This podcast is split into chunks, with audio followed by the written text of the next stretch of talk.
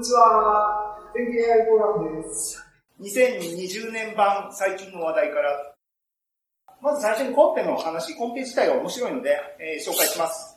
えー、上2つはもう終わってて、一番下のがまだカグルでやってるところなので、えっ、ー、と、カグルのルールで、プログラムとかを競技者の間で共有しちゃダメよっていうのがあって、フェアに戦い、戦いましょうっていうですね。なのでまあ、込み入った話はするつもりはないですが、これはまだ今からあと2つ、1ヶ月2ヶ月あるんで、最後のやつは緩めに喋ります。ということで、まず、あの、浮世絵コンペっていうのから始めます。で、このサイトですね、あの、日本のサイトなんですが、プロップスペースっていうのが、ベータってついてますが、僕全然知らなかったんですね。で、なんか、調べ物をしていて、データオーグメンテーションなんか、あの、ライブラリーの調べ物をしていたら、このサイトのなんか、ページがヒットして、で気づいたんですね。ちょうど、締め切りが、これ、年間違ってますね。この間の1月14日、2020年の1月14日ですね。終わったばっかりのやつです。で、えっ、ー、と、随分3ヶ月かもっと前からずっと開催されてたみたいなんですが、僕が気がついたのは、えー、冬休みに入る直前で、もうあと2週間ぐらいしか残ってないぐらいのところで気づいて、どうしようかなと思ってたんですが、見ると、浮世絵作家を画像からあの分類しましょうっていうだけの話で、かつ、作家さんはたくさんいるわけではなくて10人しかいない。だから10種類の画像分類の問題だっていうことで、ああ、なんだ、簡単そうだなと思って、あの、ちょっと2週間ぐらいだけど、冬休みにちょっと挑戦してみようと挑戦してみました。で、えっ、ー、と、まあ、結果は後で示しますが、どんなデータがあるのかなと、10人なんですけども、ここに左にサンプルで8枚ほど上がり、上がってます。浮世絵ですね。で、10人の作家は、えー、均等じゃなくて、あ、で、作家さんはですね、これ、名前は何も指定されてなくて、作家0、作家1、作家、点々点で、作家9っていう数字を、数字しかラベルは指定されてません。で、作家0と1は600枚以上あって、すごいあのたくさんあるんですが、他の作家さんは300枚ぐらいで、この辺になると100枚ぐらいしかない。作家9はすごい少ないとかっていうバランスが悪いデータになっています。あと、この画像ではよくわかん、わかりにくいですが、224×224 っていうあの ImageNet の標準的なもう画像サイズに、えリサイズされているものがデータセットとして提供されていますので、結構荒っぽいなと思って、最初のですね、チェックの段階で思いました。まあそれは置いといて、このやっぱり数字を相手にするよりは生身の作家をあの相手にしたいなって最初の人情として思うわけですね。で、えー、皆さんにクイズです。あの 教養をですね、試そうと。まあ、あの、アートに詳しい方もいらっしゃいますが、浮世絵作家って言って名前がポンポンって出てくるのは、まあ3人か、頑張って5人ぐらいかなと思います10人あるんですね。で、今からさ最初に言ったように番号で0から9までしか与えられてませんので、えっ、ー、と、各大雑把にこれぐらいの通りで4枚ずつカップしてますので、あの、考えてください。えー、作家0番、1番。この2人は大量に画像ありました。だから多分有名なんですね。えっ、ー、と、10番、9番までいきます。これが2番、3番。えー、本当はもっとこう、600枚とか100枚ぐらいありますけども、それのあの4枚だけ今ピックアップしてます。で、作家4、作家5、作家6。なんか浮世絵っぽい絵ですね。7、8、9以上で全10人の浮世絵作家さんのサンプルが出揃いました。えー、この時点で誰か分かった人いますか？これはこれだろまあまあ、あの、ここは真度なので、あの、あと、あと、あとで、あの、他に、他に、本田さん以外で分かった方。あ、じゃあ、本田さんに聞きます。な、何番は誰ですか？一番北斎。一番北斎ですね。あのね。それは、誰でもわかります。他に、他に、他に。次のやつも他に。ああ、あ、その次が、4番が歌麿です。あ、写楽。写楽ごめん、ごめん。あの、聞いておきます。あの、後ほど答えはありますので。えー、他になんか、教養、教養ある人、浮世絵。はい、あの、じゃあ、正解。5番が暁斎かな。もうちょっとよく見えないんだけど。そうですね、ちょっとちっちゃいですね。暁斎っていう人がいるんですか？それ自体もすごいわかんないですけど。行祭？だって行祭えー、いき渡ます。辺さんは行祭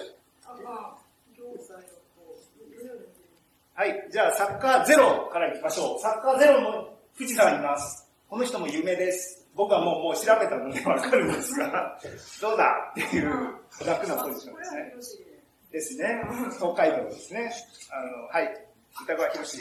僕、どうやって調べたかっていうと、えっ、と、Google さんはイメージ検索があるので、スクショ取って、コピペして、食わして、手当たり次第見ていって、なかなか難しいんですが、で、この、あの、コンペサイトに書いてあるように、データは、えっ、と、これ、赤の文字で書いてあるメトロポリタンミュージアムのウェブサイトなんですけども、こことか、あの、見るとパブリックドメインとか書いてあるんで、僕とかこんなローレゾの画像なんかいらないから、ハイレゾでちゃんといいデータセット作りたいなと思ったりするんですが、まあまあそれは余裕があったら後に後にやろうやるかやらないか、誰かどうしようってってね、なんかやってもいいかなと思うんですが、で、出てきましたんで、すごいハイレゾなんですね。見たらわかりますが、リサイズ、アスペクト比全く無視して、画像を 244×240、224にガッてやっちゃってるっていうのがもう、もろにわかりますね。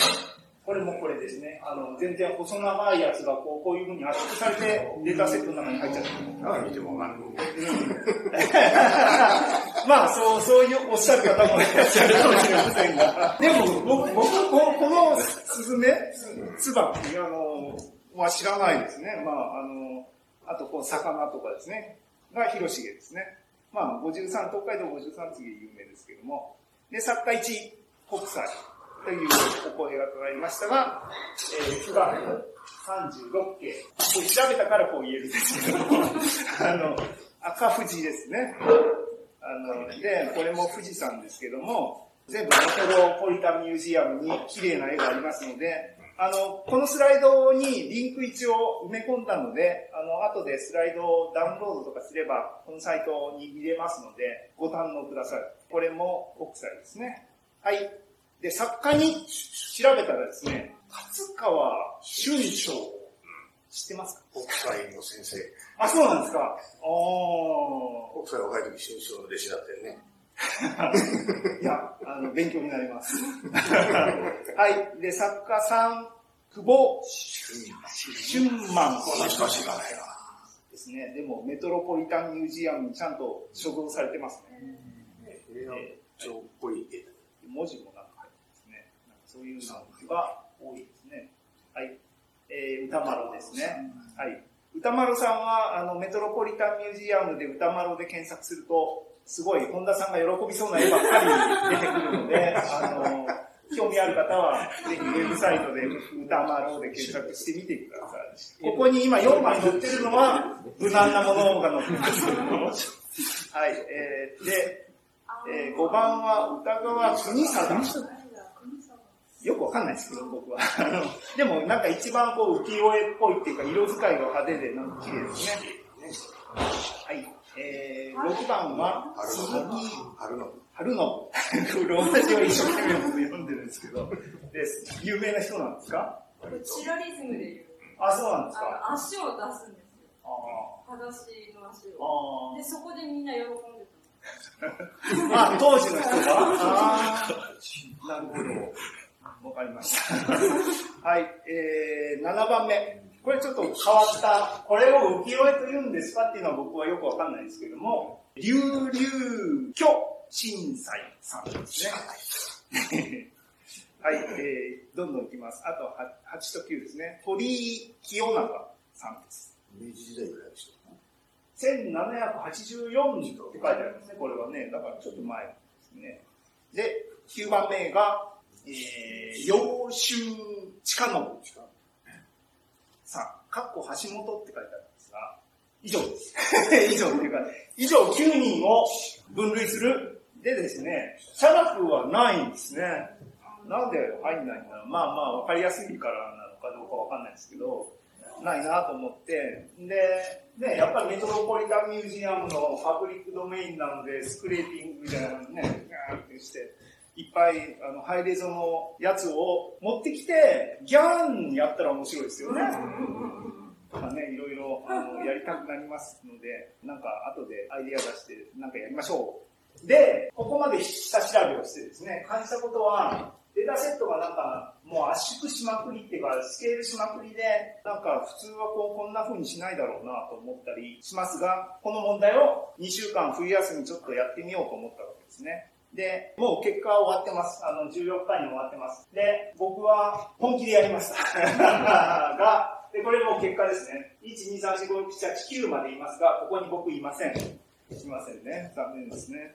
あの、あ、あとこのコンペで、ちょっと他の、てか Kaggle と違うなと思ったのは、外部データって普通にあの提供者が提供してるで画像以外を使っちゃいけないよっていう縛りがあります。で、それをどうも厳密にやってるみたいで、通常僕たちが画像分類とかで使うように、転移学習で ImageNet とかで学習済みのモデルからスタートして最適化するようなアプローチ普通するんですが、それも禁止されて、スクラッチから学習を開始しなきゃいけないっていうルールだったみたいで、上位の一人二人はですね、そのせいで、あの、辞退されたりしてましたね。僕はそれよくわかんなかったので、まず、取っかかりする前に質問してみたら、そうです。あの、学習データを使っちゃいけません。あの、学習済みに使っちゃいけませんと言われましたが、質問したのが、ここで、僕のポジション、結局ここだったんですね。17番。みんなすごいなと思いましたね。トップは94%正解率ですね。で、僕は88.4%まで。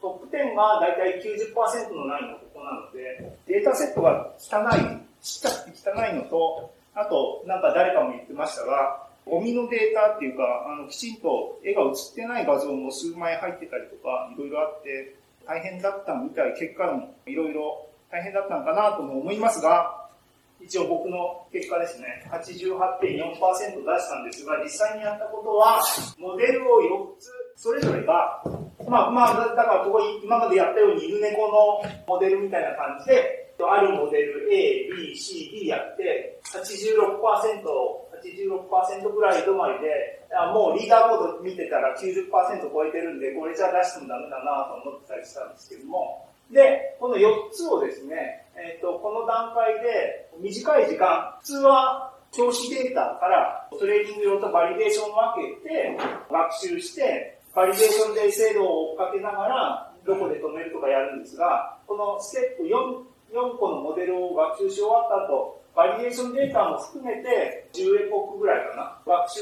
追加学習したモデルを、だからここはバリデーションのスコアがどれぐらいなのか検証しようがないんですが、4つを平均したものを投稿したんですね。そしたら86.7とか8とかぐらいしか出なかったんだけども、で、まあこれリーダーボードスコアなので、ベースがもしかしたらずれてるかもしれないですけど、同じだとすると86.8とかが88.4まで4つ平均したら上がったんで、まあこれは一つ僕が経験値を上げたポイントの一つかなと思いました。あの、後ほど話します。で、えっ、と、使ったモデルについて簡単に言っとくと、 activation を ReLU じゃなくて、新しい今日お話しする Mish っていうものを使っているっていうことですね、このモデルは。あと、ロス関数として普通 cross entropy 使うんですが、えー focal loss を今回は使ってみた。